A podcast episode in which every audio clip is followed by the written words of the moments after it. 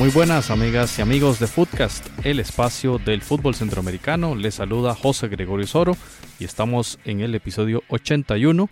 El episodio anterior, el 80, abarcamos junto a Jonathan Corrales, Randall Sánchez y Pablo Rodrigo González desde San Salvador toda la temática de los juegos del día martes, pero al ser ocho partidos, mucha temática, pues decidimos hacer dos episodios para la misma semana de competición acá en Liga CONCACAF. Así que a continuación vamos a escuchar todo lo relacionado con los partidos del día miércoles y del día jueves de esta fase de octavos de final en los partidos de ida y que empezamos con el análisis del duelo guatemalteco entre Comunicaciones y Club Deportivo Guastatoya. Footcast, el espacio del fútbol centroamericano. Jonathan, pasamos a, a la otra llave. Comunicaciones contra el Club Deportivo Guastatoya. Una llave lo mencionaba Mazariegos que no le gustaba, ¿verdad? Que si Comunicaciones derrotaba al maratón, que bueno, se enfrentaría a otro guatemalteco. Lo cierto es que Guatemala es el único país que tiene asegurado un puesto en cuartos de final, lo cual no es nada malo tampoco, ¿verdad? Este partido se jugará en el Doroteo Guamuch Flores, donde vimos un buen Comunicaciones contra Maratón. Esperemos que este partido también tenga la misma calidad. Y bueno, qué hablar del Guastatoya. Recordemos que fue bicampeón del fútbol de Guatemala antes de esta campeonización de, Antigua en el clausura recién concluido. Eh, por esa razón, el Guastatoya clasificó a esta liga con CACAF y recordemos, como ya le indicamos, representó a Guatemala en la Liga de Campeones, donde bueno, cayó en esa serie contra el Dynamo Houston. Y bueno, el Comunicaciones que hizo una muy buena serie contra el Maratón. Y lo mencionaba Mazariegos en unos episodios anteriores de refuerzos bastante importantes del comunicación, especialmente que venían, provenían del antiguo, ahora el, campeón, y que le constituyen como uno de los mejores equipos de Centroamérica prácticamente y así lo vimos en esa serie contra el Maratón que ya usted escribió que fue un partido realmente bueno. No se reflejan estos números en los en la tabla de posiciones de la Liga Nacional, ¿verdad? El Comunicaciones está de 7 y el Guastatoya de 8, pero es, es como el efecto herediano del año pasado. O sea, equipos que están enfocándose en la competición internacional, lo cual yo apoyo 100%, es decir, eh, eh, dosificar para buscar lo mejor a nivel internacional y ya cuando haya tiempo apretar y eh, ajustar las, las, tuercas para mejorar el rendimiento a nivel local. sobre el Guastatoya, Jonathan, Daniel Casas, muy recordado aquí en Costa Rica, mm, director técnico de San Carlos, de Pérez León, de Saprissa. Y bueno, y este equipo tiene entre sus figuras a Luis Ángel eh, Landín, ¿verdad? que fue jugador de Herediano, eh, trabajó para muchos equipos mexicanos, entre ellos el Pachuca, con quien ganó la Liga de Campeones 2006-2007. Ese es el prácticamente la estrella del equipo. Vamos a ver cómo aparece Guastatoya en la era post Amarini Villatoro, ¿verdad? que era un técnico, nos, nos narraba Mazariegos, un técnico aferrado al, libreto defensivo y a partir del orden de atrás hacia adelante ir mejorando para lograr entonces vencer mediante un estilo muy muy claro. Vamos a ver cuál es el estilo de Daniel Casas, pero como ya lo vemos, los números en la Liga Nacional no hablan muy bien. Número 8 en la competición. Por su parte, comunicaciones, eh, Jonathan, no sé, yo veo un equipo bastante bueno, bastante bueno, tocador y con buenas figuras. José Calderón, el panameño, muy bien atrás en el arco, lo cubre bastante bien, hizo muy buenas tapadas contra el maratón. Michael Umañas, el capitán, ya lo conocemos muy bien acá en Costa Rica, ex mundialista Brasil 2014. Y este jugador Maximiliano Lombardi, bueno, yo no sé, Jonathan, ¿qué piensa usted de él? Pero es a mi gusto y guardando las distancias y todo, es uno de los mejores armadores de juego de lo, de lo que hemos podido ver al menos en la ronda preliminar, ¿verdad?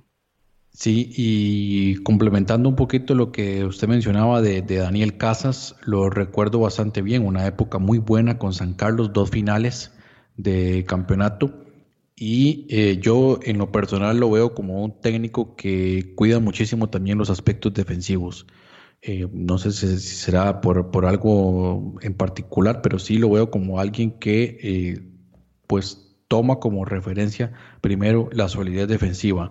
Y, mencionar ahí también que además del mexicano Luis Ángel Landín, también tiene otro delantero mexicano como Daniel Guzmán y se ha reforzado esta temporada con, con Daniel de Lemos que venía de la antigua y también complementado por otros jugadores costarricenses como lo son Jorge Gadgens y también Aaron Navarro, que recordemos también con el Guastatoya había tenido participación en la Liga de Campeones, pero sobre todo de, ya entrando en el tema de comunicaciones, que es eh, pues donde lo he podido observar en estos dos partidos que tuvo frente al equipo del Maratón, en términos generales muy bien y me ha sorprendido de manera positiva porque, por ejemplo, un jugador como Maximiliano Lombardi, para mí en los dos, en los, en ambos encuentros, el mejor jugador de comunicaciones ahí en el medio campo, cómo logra sostener el balón, sobre todo en momentos en donde por supuesto que el maratón se les fue encima y logró eh, tener suficiente posesión de balón. Y si bien es cierto, en ese partido de vuelta el Comunicaciones tuvo muy pocas ocasiones de gol y de no ser por remates desde fuera del área que hizo el mexicano Agustín Herrera, eh, el aporte ofensivo de Comunicaciones fue muy poco, pero tampoco fue que, sufrió demasiado, incluso en el aspecto defensivo eh, sobresaltar un Michael Umaña, que tomando en cuenta su veteranía, ha logrado también em, levantar esa, esa defensa y complementado con otros jugadores de, de, talla, bueno, Samayoa, que a pesar de, ese gol que le, que le anota Justin Arboleda prácticamente en cuerpo a cuerpo, eh, pero un partido bastante bueno del, Comunicaciones en el aspecto defensivo y que podría ser un arma importante para sacarle el resultado al Guasatoya. Eso va a ser un encuentro muy particular porque ambos equipos se conocen bastante bien. Jonathan, no sé si este equipo del Comunicaciones logró solventar esa situación adversa contra Maratón, si logra pasar esta llave contra Guastatoya, yo lo vería como un equipo llamado a estar ahí lejos en, esta competición. Estaría el ganador de esta llave jugando contra el ganador de la llave de Forge Olympia y eso esa va a ser una llave de cuartos bastante brava en caso de llegar el, el Olimpia. Así que vamos a ver qué noticias hay desde Guatemala.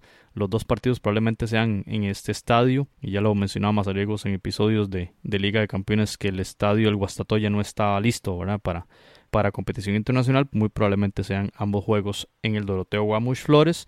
Y es una cancha muy buena. Soportó un aguacero enorme ¿verdad? en ese partido contra Maratón. Y, ya veremos eh, también cómo, cómo estará en este juego contra el Club Deportivo Guastatoya en esta llave guatemalteca de octavos de final.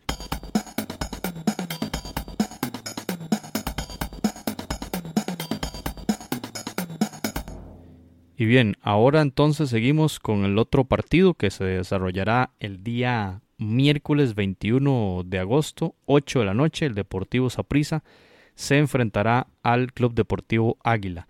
Este equipo del Salvador llega como actual campeón del torneo de clausura 2019.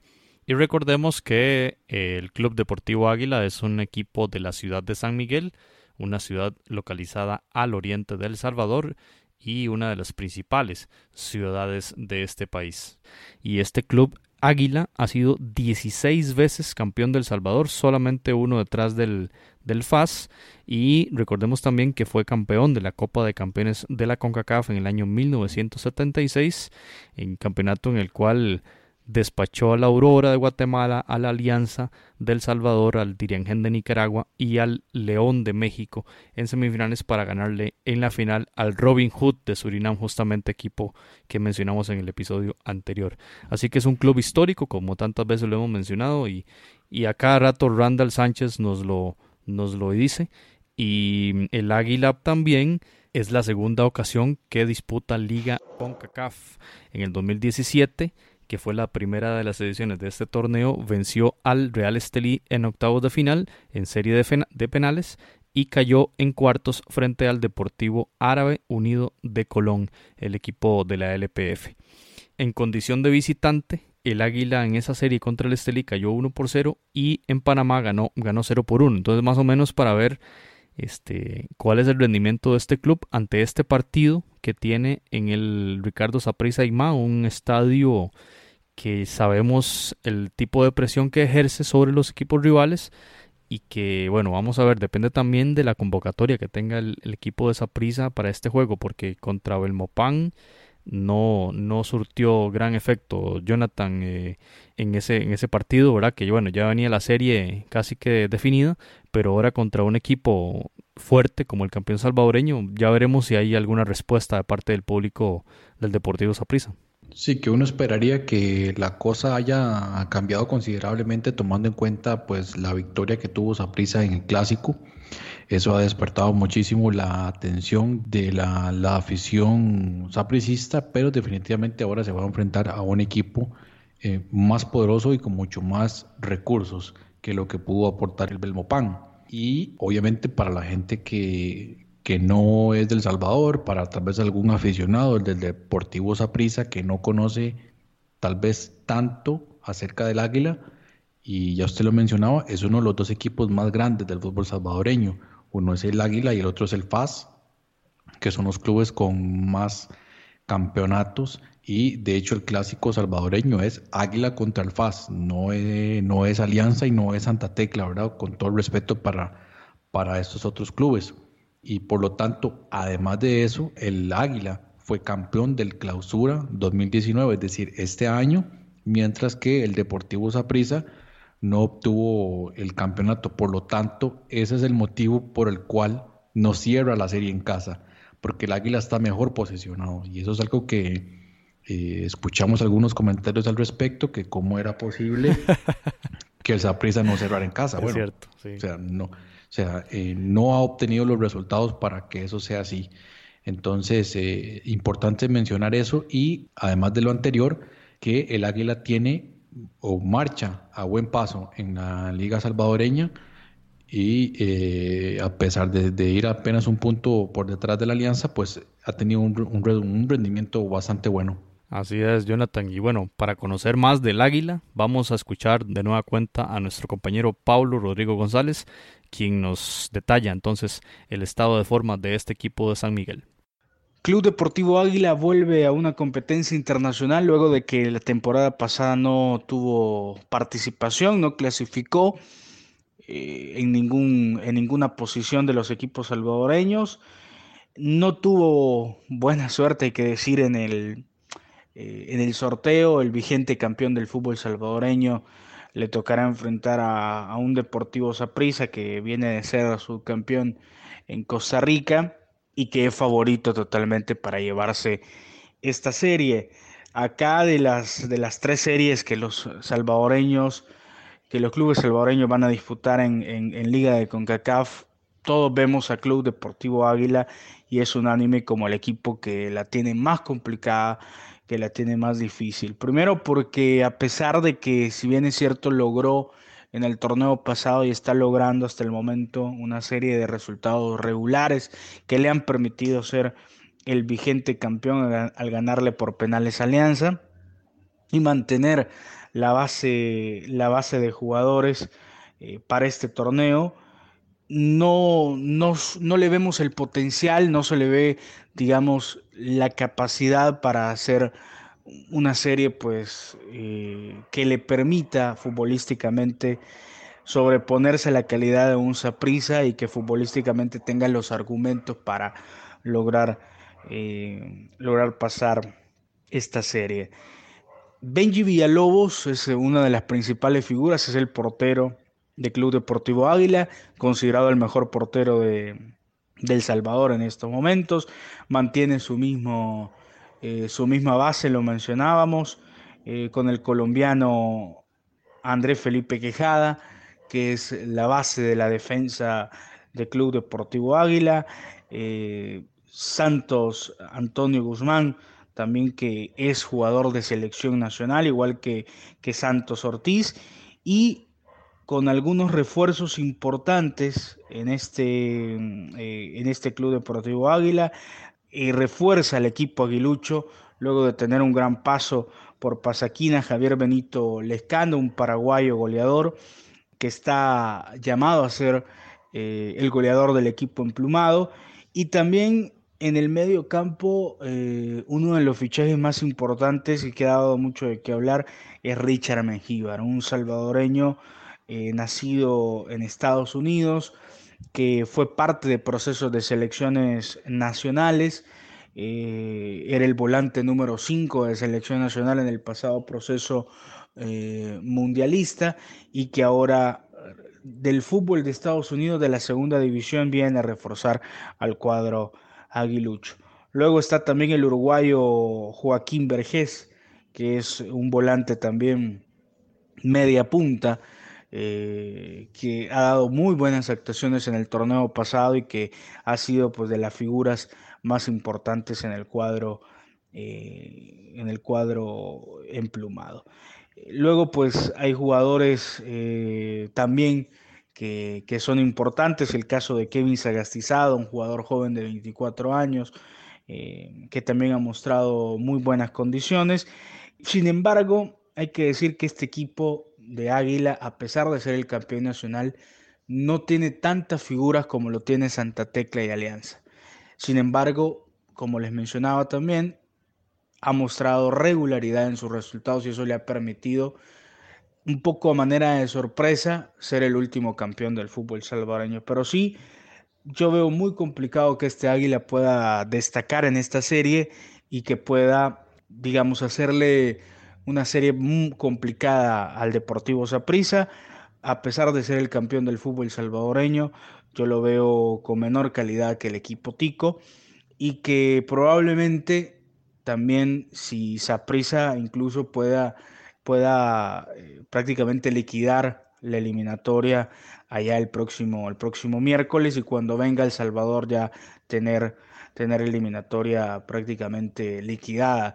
Otro de quizás también de los, eh, de los factores negativos de este Club Deportivo Águila es que no va a jugar en su cancha, no juega en el calor de la ciudad oriental de San Miguel, sino que va a venir a jugar acá a la capital, a El Salvador, con prácticamente, yo me imagino, poco público porque es muy difícil, sobre todo un día de semana por la noche, que aficionados de, Águila, de, San Miguel, se trasladen acá a la capital, aunque hay que decir también que el equipo emplumado tiene aficionados también acá en Ciudad de Capital como, como la mayoría de equipos. Pero sí, ese también es otro factor negativo del Club Deportivo Águila. Richard Mengíbar probablemente, como les mencionaba, va a debutar porque la transferencia internacional llegó hasta hace algunas horas y eh, va a debutar con, con, Águila, va a debutar con Águila en el torneo internacional y se espera pues que por lo menos se haga una serie digna, aunque sí hay que decir Deportivo Saprissa es muy favorito para esta serie. Bien, muchas gracias, muchas gracias a Pablo, como siempre, por sus análisis con tanto detalle, con tanta pasión del fútbol salvadoreño. Y lo que a mí me llama la atención, Jonathan, es que posiblemente entonces tendremos un juego de estilos diferentes, de estilos encontrados, ¿verdad? Un estilo ofensivo en Walter Centeno y un estilo más resguardado, un estilo más de, de no de no daños o de evitar a, costa todos los daños como el, el, equipo Cuscatleco. Así que va a estar bastante interesante este partido en el Ricardo Saprisa y veremos qué sucede, ¿verdad? Veremos qué sucede en este juego y en este enfrentamiento de estilos y ya veremos cuál es el estilo ganador. Así es, y algo interesante en relación al Deportivo Saprissa es que, eh, bien usted lo decía, tal vez un aspecto o un estilo ofensivo mucho más marcado de lo que pueda ofrecer el Águila. Sin embargo, y en los últimos, en los últimos partidos así se ha, se ha observado, el equipo de Saprissa ha tenido un cambio en, su esquema o al menos en su planteamiento. Ya no, eh, ya no tiene la salida desde atrás más, más marcada, tiende a, aplicar un juego directo cuando es necesario y también sin ningún tipo de vergüenza o sonrojarse de ninguna manera. Si tiene que echarse atrás, se va a echar atrás y así lo hizo por algunos momentos contra la Liga Deportiva Alajuelense, de igual manera contra el Belmopan Bandits eh, no, no se aplicó a fondo en su aspecto ofensivo y cuando tiene que hacerlo rápido, por la vía rápida, lo va a realizar y creo que le ha, le ha surtido efecto, ha tenido sus frutos, los remates desde afuera del área bastante efectivos, al menos en los últimos encuentros. Y por supuesto, una gran velocidad, tomando en cuenta las armas que tiene, como el caso de, mm, bueno, por, supuesto que Manfred Ugalde, pero también ha aparecido ahí gente como, como Sujander Zúñiga, el mismo Cristian Bolaños, lo que puede aportar un jugador como Johan Venegas, entonces le da una, una, unos sabores interesantes a la hora de cambiar ese estilo. Lo digo, ya no es el equipo sapricista que quería tener la, el balón en todo momento y salir de atrás y un juego pues muy elaborado. Ahora tiende a ser un poquito más, más eficaz, por así decirlo, un poquito más directo y que le ha surtido frutos en los últimos encuentros. Más práctico en la parte defensiva y quizá da cuenta de una flexibilidad creciente en el DT Centeno. Tras, bueno, la temporada pasada veíamos que cuando él cambiaba el estilo por presión de la prensa o de sus, de no sé si la gerencia deportiva del propio club o, o lo que sean, y no tenía los réditos, él salía en conferencia de prensa a decir abiertamente que cambió por culpa de otros y que no dio efectos. Ahora está siendo práctico y bueno, no, no, no sale despotricando en conferencia de prensa. Pero bueno, vamos a escuchar el análisis de nuestro compañero Randall Sánchez sobre este partido entre Saprissa y el Club Deportivo Águila. Sí, José, bueno, eh, escuchando al compañero de Salvador, eh, si hay algo que, que digamos, sí, sí, quiero diferir y no es, no es tal vez jugando de, con, de una que llaman una falsa humildad, pero lo que hemos visto es que también, digamos, si es cierto, hay ligas de jerarquía y hay equipos de jerarquía en Centroamérica, eh, lo que hemos podido observar en Footcast eh, y que hemos dado el seguimiento inclusive a este torneo desde el año anterior, es que tampoco las distancias son tan grandes, o sea, no es digamos la diferencia de una liga MX donde sí, los extranjeros que traen eh, y, y, por ser un país enorme México, o sea, los jugadores son muy poderosos. Saprisa sí hay que reconocer, hay que reconocer que es un, un grande, como lo hemos comentado, no solo considerado un grande en Costa Rica, donde es el equipo con más títulos, eh, tanto nacionales como internacionales, o, donde, donde tiene, por ejemplo, un, un, gran sector de la afición de este país, es también considerado por su palmarés un grande de, de, Centroamérica, ¿verdad? Ya en algún momento perdió una final con un equipo salvadoreño, si no me equivoco, fue con Alianza en un torneo, si no me equivoco, extinto de grandes de Centroamérica, entonces tampoco sería, sería nuevo eh, alguna sorpresa.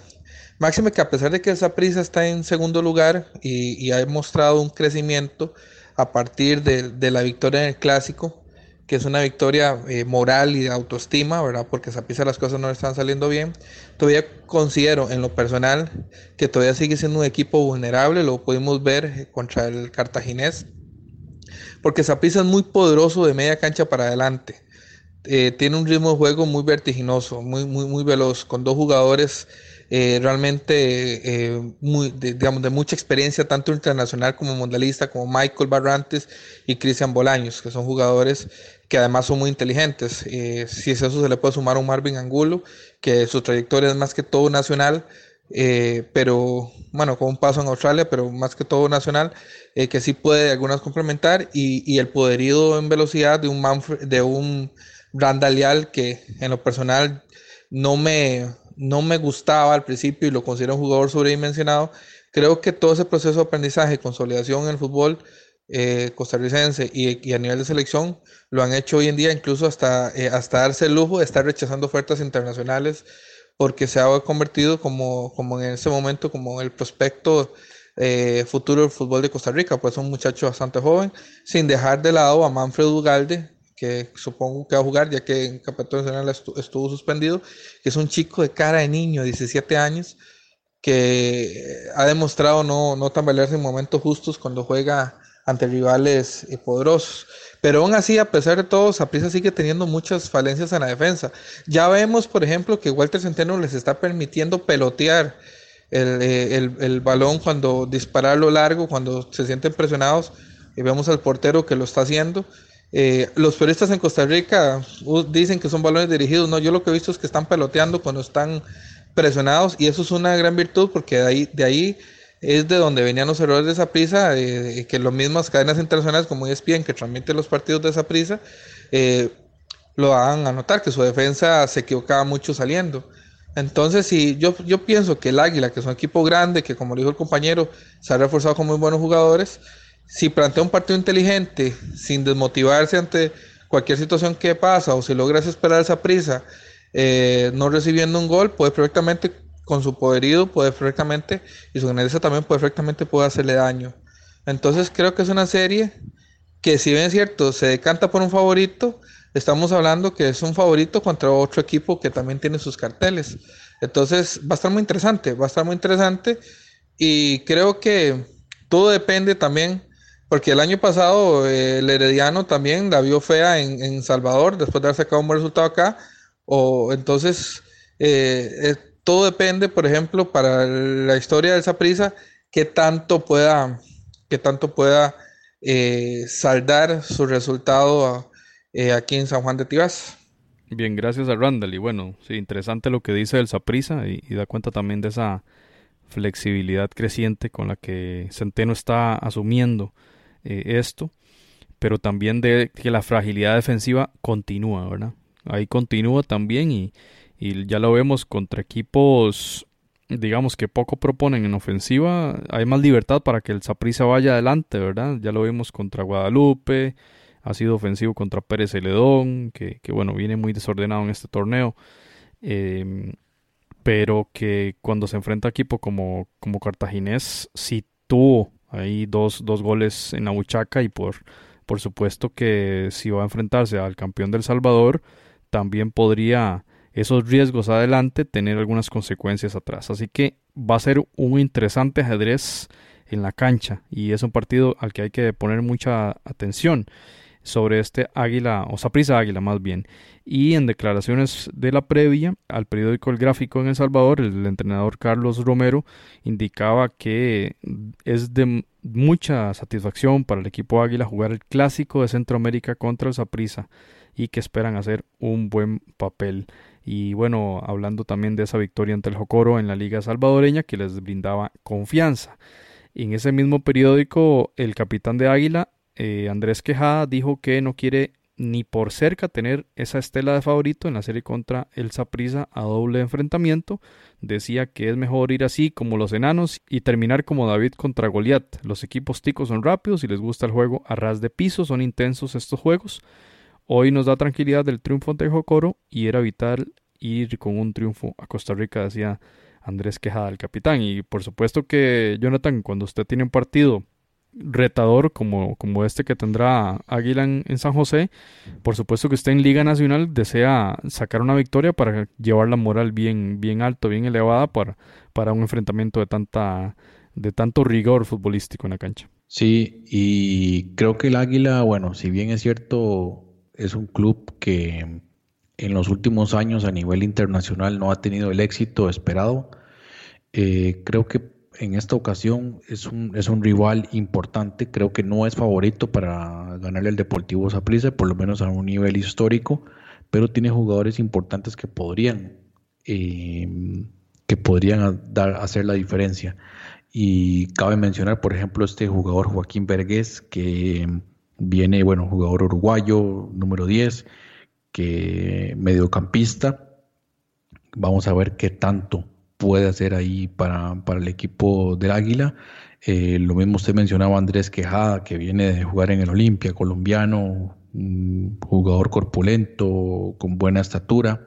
Incorporaron, por ejemplo, a, Richard Mercado, ya un jugador veterano ecuatoriano ahí para la delantera, y lo mismo que el uruguayo Gonzalo Daluz, por lo cual, pues bueno, son jugadores importantes que podrían dar eh, o, hacer eh, algo importante en este, en este partido, lo mismo que Javier Lescano, un delantero paraguayo también que se suma a las filas del Águila, y lo cual pues tiene una, una mezcla interesante de, de jugadores que podrían dar una sorpresa, porque no?, al equipo del Deportivo Saprissa con un planteamiento que muy probablemente va a ser defensivo, pero con la posibilidad de sacar ventaja en ocasiones de balón parado, que sabemos que el Deportivo Saprissa ha tenido muchos problemas para lidiar con eso eh, esta temporada y también, por supuesto, a los contragolpes. Y en el tema de resultados del Saprissa, Jonathan, este pate contra Cartaginés del fin de semana, el 2 a 2, digamos que rompió una racha de triunfos que traía. Si vemos los últimos cinco juegos, Saprissa había ganado los cuatro anteriores, eh, contra Guadalupe 4-1, contra Bandits 3 a 1, eh, contra la Juelense en calidad de visitante 1 por 2, la goleada 4-0 ante Jicaral, donde también bajaron el acelerador como pasó contra Belmopan, y este partido contra Cartaginés 2 a 2, o sea, cuatro victorias, un empate, y va bien en el campeonato local. Pueden ir mejor, eso sí, podrían ir mejor. Ahí están de segundo lugar eh, con 13 puntos, luego de 7 fechas, 15 goles a favor, es decir, 3 goles en promedio anota eh, cada partido el Saprissa, lo cual es un muy buen rendimiento en la parte ofensiva y tiene 9 goles eh, en contra el Club Morado en esta temporada de la Liga Costarricense. Mientras tanto, el Águila de los 5 partidos que ha disputado tiene apenas 3 goles recibidos, Jonathan. Entonces es un buen promedio defensivo del equipo del equipo salvadoreño frente a cinco goles recibidos del de el equipo sapricista en los últimos partidos, ¿verdad? Que básicamente ha sido de un promedio de un gol por, por juego. Pero si de, cumplirse ese rendimiento de los últimos juegos en la parte defensiva, un gol de la alianza, de perdón, del Águila podría ser muy importante.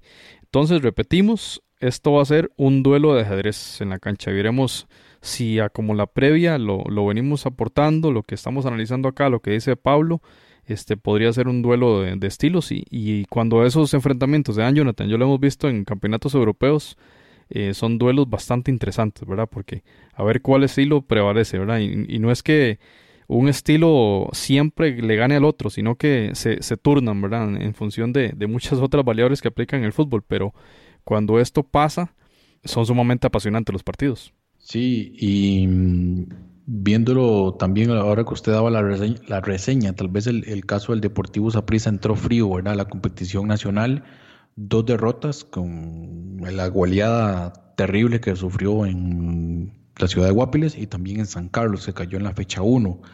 Por lo tanto, creo que el, Saprissa se debió reponerse de, ese, de esas circunstancias y ya lo decíamos, incluso también cambiando eh, la parte táctica, el sistema lo ha ido modificando poco a poco, amoldando y a veces forzar, ¿verdad? Un, planteamiento del técnico sin tener los jugadores para ello, eh, termina eh, en algo como esto. Entonces creo que ahí donde Walter Centeno y su cuerpo técnico han sido inteligentes, han sabido ajustarse a, su planilla y también forjar o pues eh, tener un, planteamiento o, un rendimiento un poco mejor a pesar de no ser tal vez ese equipo contundente que fue hace tal vez un par de temporadas incluso a nivel internacional se daba de tú a tú con equipos mexicanos eh, ya esa, esa situación ha ido mermando pero creo que llega favorito a este, a este partido contra el Águila, pero no va a ser, por supuesto, no va a ser el paseo que tuvo contra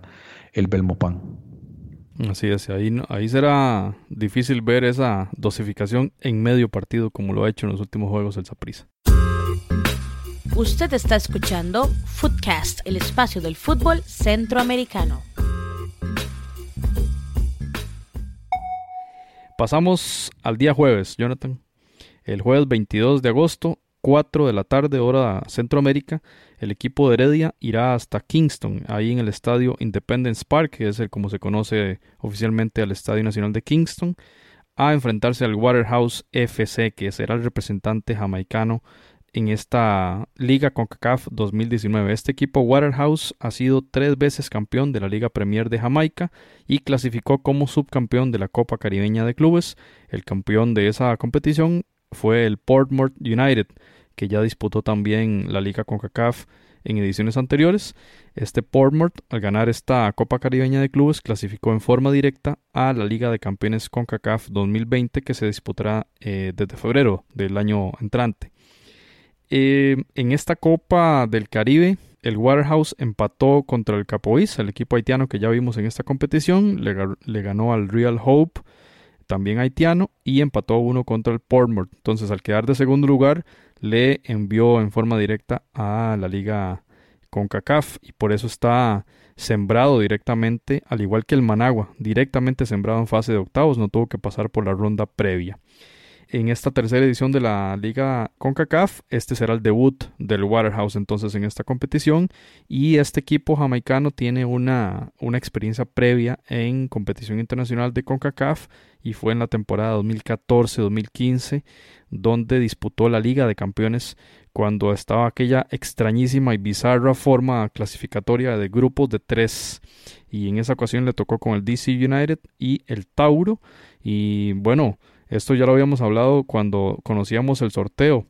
Eh, recuerden que el Waterhouse en esa triangular logró el segundo puesto, es decir, le ganó los dos partidos al Tauro. Y esto es importante para Heredia, ¿verdad? Que no debe confiarse porque en esa ocasión el Waterhouse le ganó al Tauro 1-2 en Panamá y luego 4-1 en Jamaica. Eh, de hecho, el partido del DC United en Jamaica quedó 1-2, así que no hubo gran diferencia digamos, eh, como goleadas o algo así que puedan esperar los equipos y pensar que ya por ser caribeños van a ser eh, presa fácil, bueno, eso ya eran otros tiempos, ¿verdad? Y aquí estamos hablando de fútbol más reciente y, y de preparaciones más profesionales y una inversión creciente también en estos campeonatos. Jonathan, y hablar de este equipo, bueno, es sumamente complicado. Ah, nos eh, metíamos a ver cuándo diantres, eh, qué fecha están en la Premier eh, jamaiquina. No hay información, no sé si están en pretemporada o qué, lo cual, si es así, digamos, Heredia tiene parte de una ventaja allí, ¿verdad? Y realizábamos alguna revisión de, de este club en la página Transfer Market y digamos que tiene cuatro figuras que son las más destacadas para dar cuenta de qué tipo de equipo estamos hablando. Kimar Daly, mediocentro 31 años, que jugó para un equipo de la Championship hace algunos años. Ken Roy Howell es el jugador más caro de este equipo, tiene 26 años y la experiencia internacional que tiene es que disputó eh, algunas temporadas en la USL, que es básicamente la segunda división estadounidense y ahora trabaja para el Waterhouse. Tremaine Stewart, 31 años, eh, y su experiencia internacional es en Finlandia, en la primera división y en la segunda de Noruega. Este, perdón, es el más caro, el jugador más caro. 120 mil euros vale este jugador Stuart. Y el otro jugador que nos llamó la atención, Cristian Hereira, es un venezolano, tiene 25 años, media punta y viene del Metropolitanos FC de la Liga Venezolana. Esas son las figuras con las que este equipo Waterhouse buscará enfrentar al campeón actual de la competición, el Club Sport Herediano, que en la segunda edición de esta liga eh, logró derrotar, como recordamos, al Motagua y el Herediano clasifica a esta liga CONCACAF como el campeón de la apertura 2018 de la liga costarricense. Jonathan, bueno, hoy no se pone a ver las figuras que tiene Heredia y realmente es apabullante la diferencia, pero bueno, ya eh, más de una experiencia nos, nos hemos llevado nosotros y muchas otras personas que ven el fútbol que, que los planteles, bueno, una vez que están asentados en la cancha, podrían igualarse en función de algunas características. No conocemos mucho y, y al ver al Waterhouse o al ver al Portmore en otras competiciones o la misma selección jamaiquina, uno no puede dar por sentado que Heredia va a llegar a, darse un paseo. Pero cuando compara planillas, ¿verdad? Es, es como difícil hacer un análisis en función de, estas, de estos temas.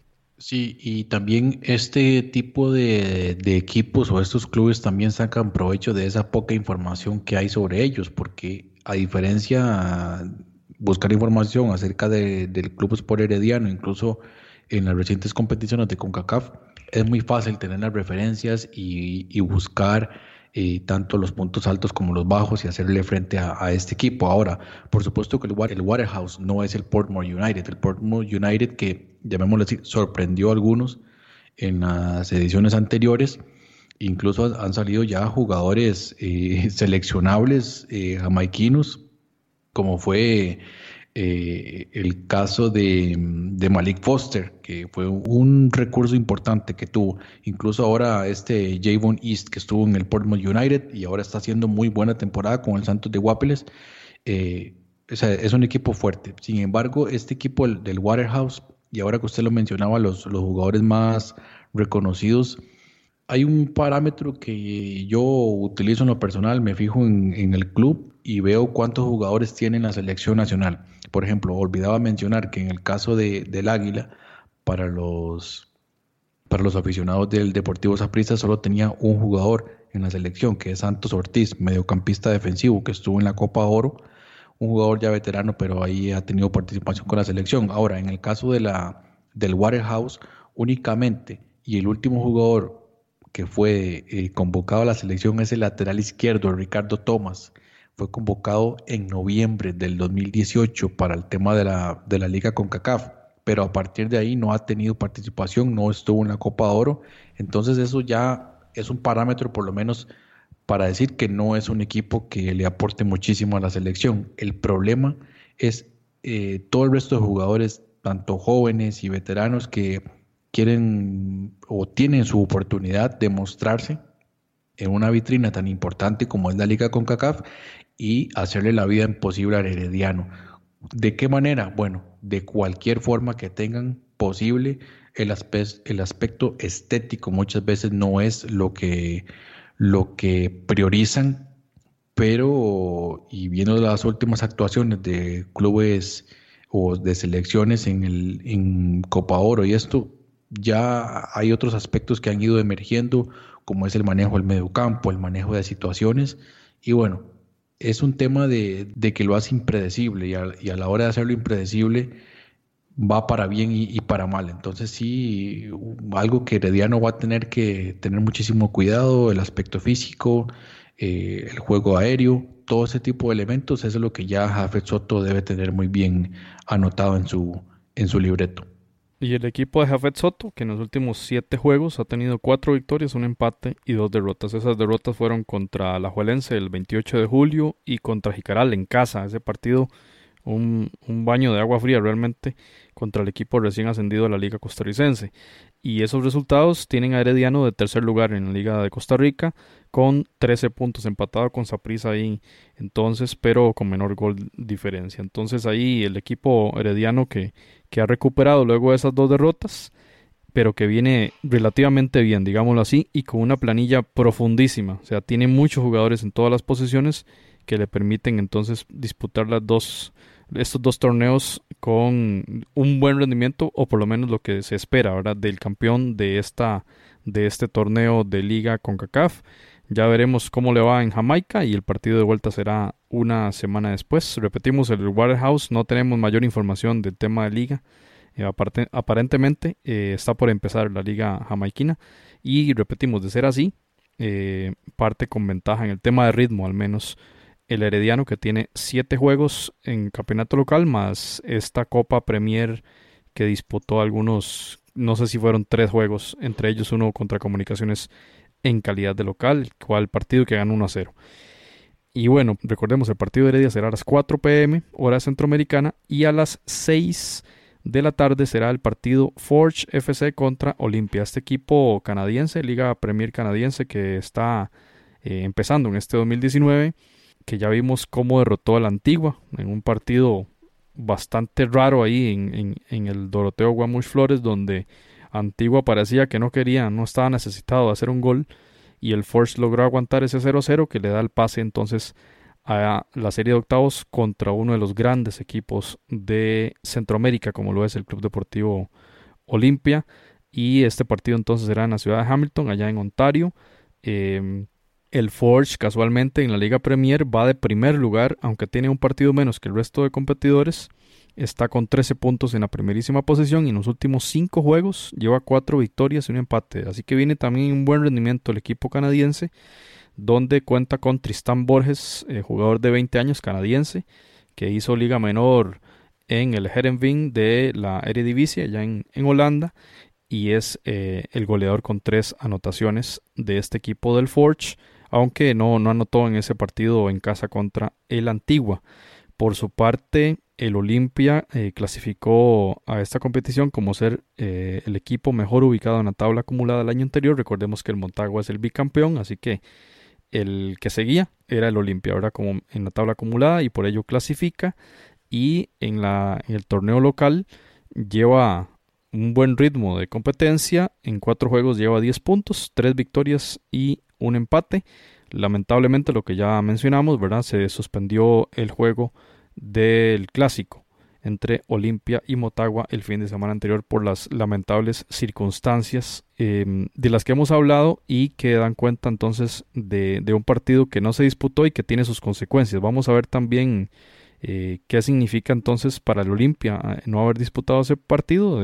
suponemos en la parte física de, bueno, un, en cierta forma es, es, un beneficio, pero no sabemos la afectación psicológica, ¿verdad? Porque los jugadores de, sufrieron también todo lo, lo, que se vivió, si bien estaban resguardados en los camerinos y demás, pero bueno, la situación afuera y pensar en los familiares, qué estaba pasando con el, con el conflicto afuera del estadio y adentro también de la cancha y en la gradería, pues no debe ser nada, nada favorable, ¿verdad? Por supuesto. Y, y bueno, vamos a ver qué ocurre. Y por lo pronto vamos a escuchar a nuestro compañero Randall Sánchez, que tiene su opinión también sobre el Forge y sobre el Olimpia. Recordemos, Randall ya había mencionado algunas cosas positivas de este equipo canadiense. Vamos a ver qué tiene para nosotros ahora en su comentario sobre esta serie entre el equipo de Canadá y el equipo hondureño. Bueno, José, sobre respecto al Force, bueno, como sabemos, ¿verdad? Todavía a nivel de, de televisión por cable, sus, los partidos de la Canadian Premier League no son transmitidos.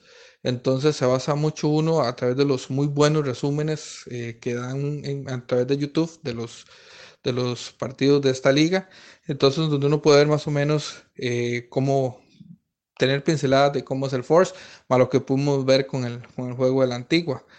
Eh, para decirte es que en este segundo torneo, ellos juegan, digamos, un torneo dividido en dos, en dos etapas, uno como de verano y otro de otoño, si no me equivoco. Y en este, eh, sorpresivamente, va en primer lugar, con un partido menos que su meto seguidor que es el Edmonton. Y, y, dos puestos arriba que para mí el equipo más competente de esta liga, que es el Calvary, ¿verdad? Entonces va muy bien, va en primer lugar. Eh, en el torneo anterior quedó segundo.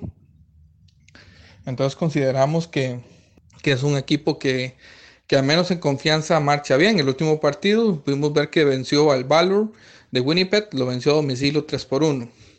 Si te soy sincero, yo les había dicho a ustedes en el programa anterior que no son equipos malos, estos equipos canadienses, pero sin embargo, eh, un poco decepcionado porque eh, yo siento que en la serie que tuvieron con el antiguo, el antiguo pudo haber hecho más. Eh, este equipo Force se encuentra un gol en el último minuto en su partido de ida y se dedica a administrar el partido de vuelta ante una inoperancia o una incompetitividad de la antigua por eh, ir a buscar ese resultado.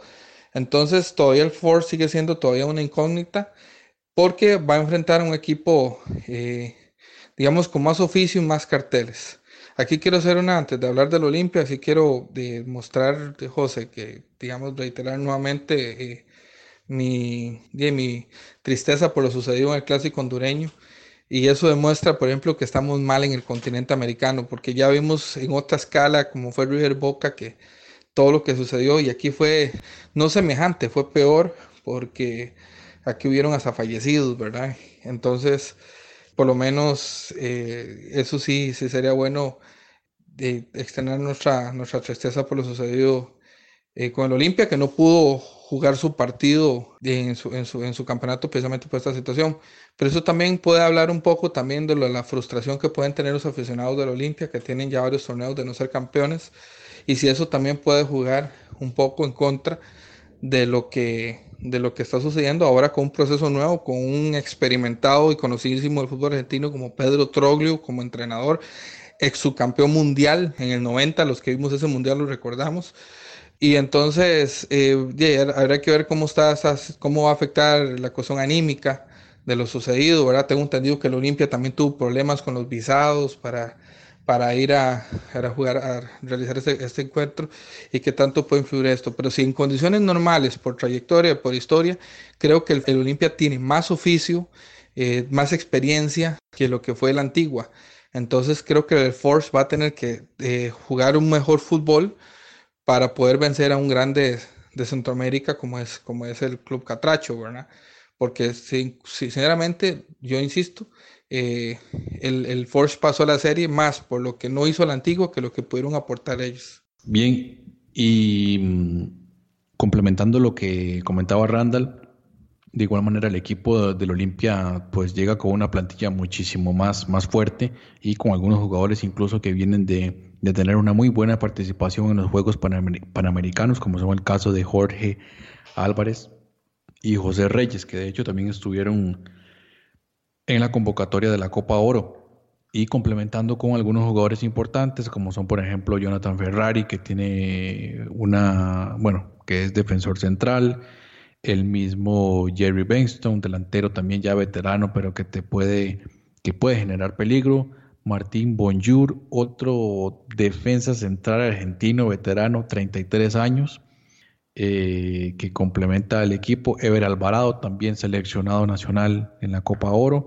Entonces, pues es un equipo de mayor categoría y que uno pues, esperaría que no tenga los mismos problemas que tuvo el equipo de la antigua. Y además, eh, comandados por un entrenador bastante conocido en el fútbol eh, sudamericano, como es el señor Pedro Troglio. Vamos a ver qué tal resulta a la, Olimpia. Sí, uno esperaría, bueno, Antigua hizo un gol allá en Canadá, ¿verdad? Y luego con el 1-0 podía clasificar y no lo logró. Uno esperaría que anotando y yéndole bien ahí en el, juego, este, pueda definirlo incluso de un solo, este, el equipo, el equipo catracho, ¿verdad? Pero si no salieran las cosas como deben salir para ellos, todavía tienen el juego de vuelta donde pueden eh, aprovechar la localía y, y, como siempre son fuertes y son contundentes ahí. Recordemos que este equipo fue el primer campeón de la competición, ¿verdad? La primera edición, en esa final contra Santos, y tiene mucha experiencia en, eh, ha sido campeón de CONCACAF, eh, y también entonces con experiencias en este torneo frente a un equipo totalmente nuevo en todo, ¿verdad? Nuevo en Liga Premier y luego nuevo, perdón, este también en, en Liga CONCACAF. Creo que en la previa el Olimpia es claro favorito para pasar en, en, todos los sentidos, ¿verdad? Y cuando usted hace ese repaso de jugadores eh, que disputaron Panamericanos, medalla de plata, si no me equivoco, ¿verdad? Jonathan contra Argentina. Y, y, el paso también de jugadores experimentados, Copa Oro y demás, da cuenta de la calidad de, de, jugadores que tiene este club, que es uno de los más grandes del área. Así que, bueno, esa es, esa es la previa de esta, de esta llave entre el Forge y el Olimpia. Repetimos, el partido será el día jueves 22 a las 6 de la tarde hora de Centroamérica. Estar atentos a eso. Footcast, el espacio del fútbol centroamericano. Bien, y ya para cerrar, el partido que nos hace falta es el de Alianza contra Tauro. Ahora, Alianza ya lo vimos pasar como una planadora por sobre el San Francisco. 6 a 1 quedó esa llave en el tema en marcador global. Y bueno, se enfrentará de nueva cuenta a un equipo de la LPF como es el Tauro, un equipo que mencionábamos en otros episodios, es un equipo con todo el respeto para el San Francisco, de mayor jerarquía, ¿verdad? Como lo es el Tauro, que ha participado en muchas competiciones de la Confederación y que clasifica a esta liga CONCACAF como el campeón de apertura 2018 de la LPF. Actualmente la LPF va por la jornada 4. El Tauro, al igual que el año pasado, está en la sexta posición. Está, no está muy bien, está ahí en la mitad de tabla para abajo, 5 puntos de 12 disputados en los últimos cuatro juegos, o más bien en estos cuatro juegos de la, de la LPF, solamente una victoria que fue contra el Plaza Amador, justamente en esta fecha que acaba de concluir el fin de semana. Y el equipo San Francisco, que era el, el, equipo al que goleó la Alianza, va de líder en esta eh, competición. Son las cosas raras del fútbol, ¿verdad? Y que ese juego de números, el que fue goleado por Alianza está de primer lugar y el Tauro que está esperando a la Alianza va de sexto lugar. Vamos a ver, porque también eso eh, en cierta forma legitima lo que estábamos hablando antes de que los equipos cuando vienen enfrentamientos muy fuertes, enfrentamientos internacionales que son mucho más importantes que un juego local, lo que hacen es dosificar y en cierta forma voluntaria intencionalmente dicen, bueno, voy a no voy a jugar con lo mejor, porque voy a resguardarme para ese partido. Ya después veré cómo hago para reponer esos puntos perdidos, pero ahora lo más importante es jugar, eh, en esta competición internacional. Y eso básicamente también lo vemos que lo está haciendo el Tauro y que se enfrentará a, la Alianza, que la Alianza viene muy muy bien en liga local. 13 puntos, va liderando la tabla de posiciones en 5 fechas los últimos eh, seis partidos disputados por Alianza, tomando en cuenta también esa serie contra el San Francisco. Seis victorias, eh, Jonathan. Viene quizá como el mejor equipo, en el, mejor estado de forma de todos los equipos de estos octavos. Es el Alianza, uno de los grandes de Centroamérica y que viene encumbrado buscando eh, pasar a octavos de final, Jonathan. Sí, y el equipo, bueno, yo creo que en el caso de la Alianza lo hemos conversado abiertamente y también con nuestro compañero Pablo, un equipo que llega favorito para pasar a la siguiente ronda. Sin embargo, el Tauro tiene la ventaja de cerrar en casa.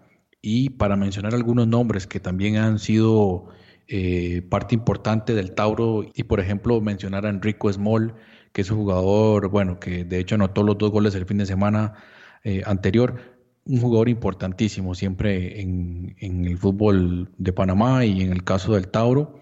Y mencionar también que Marco Sánchez, un jugador panameño que ha sido seleccionado varias veces, número 10 de este equipo del Tauro, para mí un jugador importante que no ha tenido tal vez la suerte de asentarse en, la selección, pero ha sido tomado en cuenta y estuvo, eh, estuvo convocado también en la Copa de Oro anterior, un jugador importante sin duda alguna para el equipo del Tauro.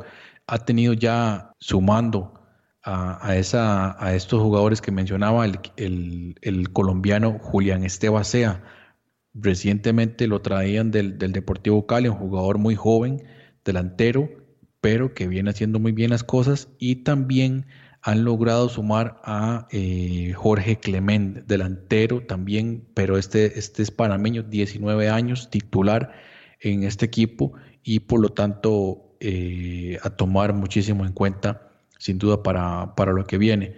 hay otros jugadores ahí destacables, como el caso de Juan, Giancarlo Vargas, que también ha estado en la selección, pero eh, creo que esto por lo menos es lo, es lo más destacado y con lo cual esperan pues darle una sorpresa a la Alianza. Sin duda un partido que hay que decirlo, tampoco el Alianza lo va a tener tan fácil como lo tuvo contra el San Miguelito, pero eh, vamos a ver que entonces cómo, cómo podría el Tauro darle una, una sorpresa a la alianza.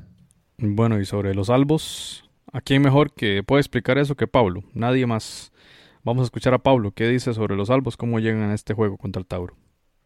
Y bueno, finalmente, amigos, eh, Alianza vuelve también a entrar en lisa eh, en esta nueva serie de octavos de final, luego de eliminar al San Francisco Fútbol Club en una eliminatoria que dejó muy buenas sensaciones el cuadro aliancista. Todos eh, estábamos con esa incógnita porque no sabíamos mucho tampoco del San Francisco y porque pues Alianza con nuevo técnico, con nuevas incorporaciones también eh, teníamos pues esa, esa incógnita de lo que podía pasar. Al final Alianza ha respondido tanto en el torneo internacional como en el torneo local.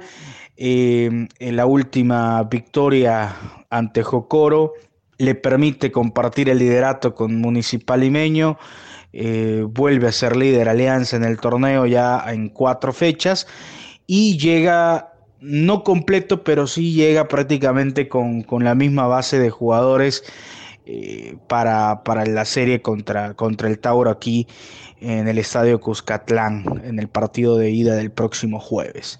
Las únicas bajas del cuadro aliancista son Jonathan Jiménez, el lateral izquierdo, que sufre un que sufrió un esguince en el último partido de liga del pasado del pasado miércoles y Rudy Clavel que fue el defensor titular eh, lastimosamente se quiebra el peroné de la pierna de la pierna derecha y va a estar pues prácticamente de dos a tres meses eh, de baja.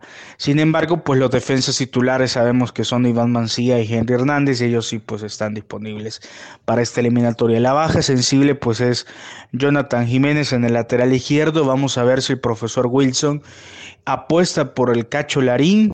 Eh, que es un jugador que te puede jugar de lateral izquierdo, te puede jugar de volante por izquierda, te puede jugar de volante, es un jugador muy polivalente y vamos a ver si apuesta por él o hace lo que, lo que realizó en el pasado partido, que es al Rubén, el polaco marroquín, cambiarlo de lado, de lateral izquierdo y colocar eh, a uno de los jugadores jóvenes que recién ha venido al cuadro aliancista de lateral derecho y que tuvo eh, muy buenos minutos, muy buenos minutos en el último partido, que es el muchacho Israel eh, Cruz.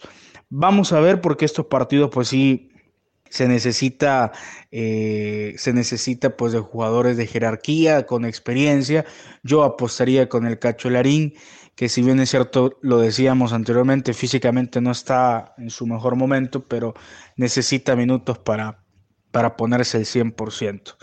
¿Es favorito Alianza contra el Tauro? A mí me parece que sí, que tiene mejor calidad, que tiene un equipo... Eh, el Tauro es un equipo que tiene también eh, varias participaciones a nivel internacional, pero me parece que esta alianza es un equipo más hecho, es un equipo también eh, con mayor calidad y que yo creo que es en lo personal favorito Alianza para clasificar ante el cuadro panameño, que por cierto su técnico Saúl Maldonado dijo que Alianza es un equipo muy práctico, que tienen jugadores que trabajan todos en la organización defensiva y que es un equipo que, si bien es cierto, pueda no tener o tener varias oportunidades de gol, siempre te va a marcar, siempre aprovecha las oportunidades y que eso pues es, es, algo positivo para el equipo eh, salvadoreño y que lo hace, lo hace eh, complicado, lo hace difícil. Esas fueron las palabras del técnico uruguayo sobre, sobre Alianza. Creo que en Panamá también saben de la calidad de Alianza y que es el equipo a vencer. Y a mí me parece que si se logra un resultado positivo el próximo jueves, si se logra ganar, yo creo que Alianza va, va, a clasificar sin, sin sobresaltos. Pero sí, esta eliminatoria, así como van a venir eh, llegando en, en las que vienen, si es que se clasifica, va a ser más difícil que el equipo de San Francisco. Esas son eh, la, actualidad del cuadro aliancista. Vamos a ver cómo, cómo le va a los equipos salvadoreños, algunos más, eh, más favoritos que otros, pero sí una actividad prolija, una actividad importante la que vamos a tener. como les mencionaba ah, al principio de mi intervención, no recuerdo realmente la última vez que, tantos equipos salvadoreños hayan tenido actividad en un torneo, en un torneo internacional. Eh, un gusto nuevamente estar con ustedes amigos, un saludo a toda la gente que siempre nos escucha amablemente y pues hasta la próxima, saludos. Bueno, muchas gracias a Pablo de nuevo por ese análisis sobre el equipo de Alianza que enfrentará al Tauro en octavos de final.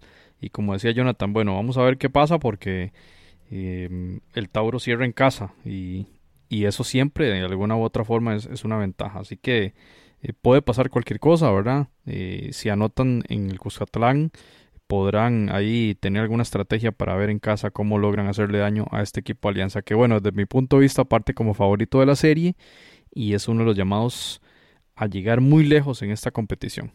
Y bueno, compañeros. Y ahí, la fe de rata nada más. El, eh, el Tauro no va a ser tan fácil como el San Francisco lo fue para, la, para el equipo de los Albos. Y bueno, vamos ya con este cierre, porque ya vean ustedes que, bueno, dos episodios para analizar ocho partidos. Ha, sido bastante intenso esto, pero es que se las trae. Esta, esta liga eh, se las trae y ojalá, Jonathan, que los partidos sean como ese Maratón Comunicaciones. Ojalá fueran así porque le darían un realce enorme a esta competición en un nivel superlativo y además con las emociones que merece, pero también merece que haya más afición en, los estadios. Vamos a ver cómo nos va también con esa parte y que bueno, ya las circunstancias que hemos visto del, del, clásico hondureño, ojalá que no se vivan acá, porque también algo de eso se vivió en uno de los juegos en la primera temporada de esta competición. Y vamos a, vamos a ir a las fichitas Hoy no está Randall, pero Randall nos mandó los resultados, eh, Jonathan.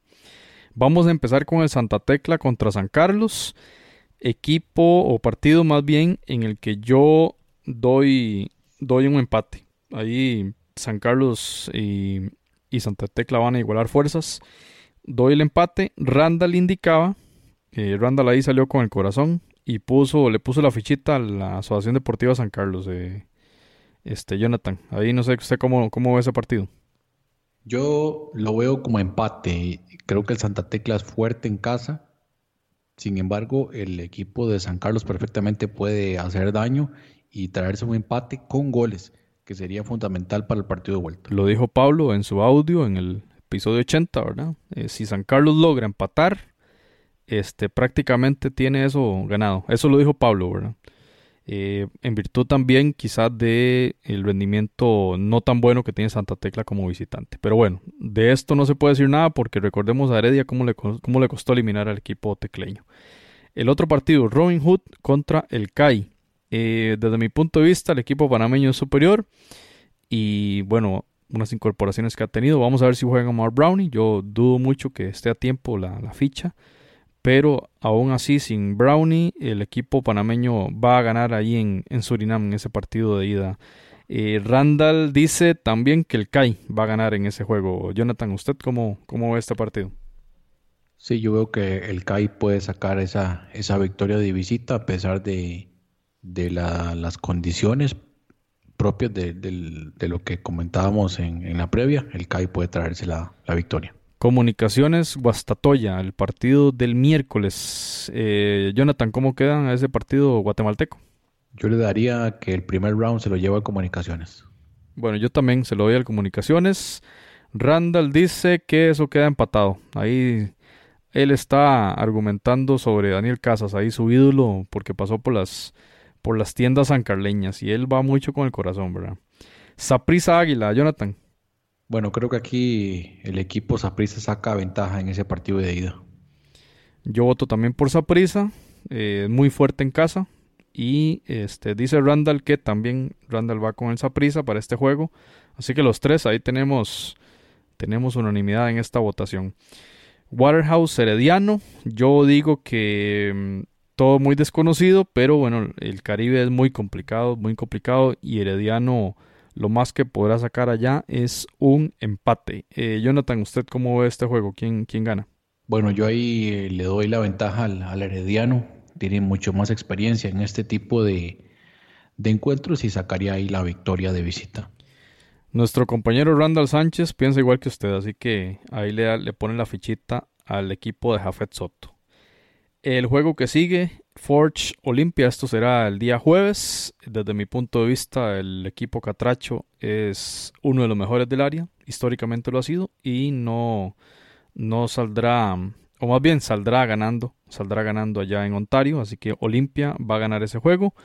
Eh, Jonathan, ¿usted a quién le pone la fichita ahí? Creo que de igual forma el Olimpia se trae la victoria de visita. Bueno, Mientras tanto, Randall, el fiel abanderado de la Liga Premier canadiense, dice que se tira todos los resúmenes en YouTube. Este, Randall le da el empate al equipo del Forge y al Olimpia.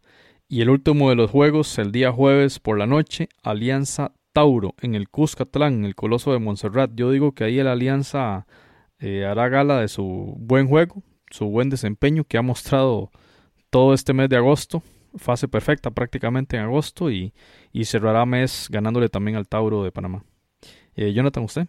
Sí, de igual forma yo creo que el Alianza sacaría provecho de, su localía en el partido de ida y obtiene una victoria.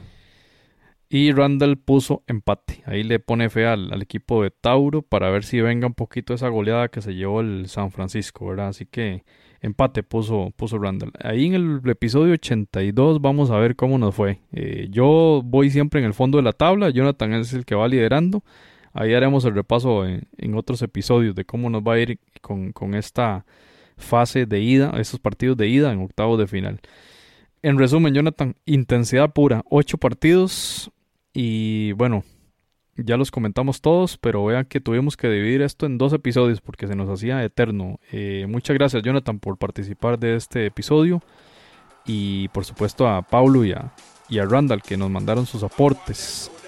Bueno, muchas gracias a ustedes por escucharnos en estos dos episodios de la previa de eh, octavos de final ida en Liga CONCACAF. Muchas gracias.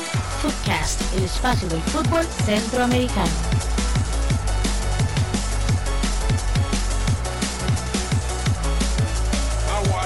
murder.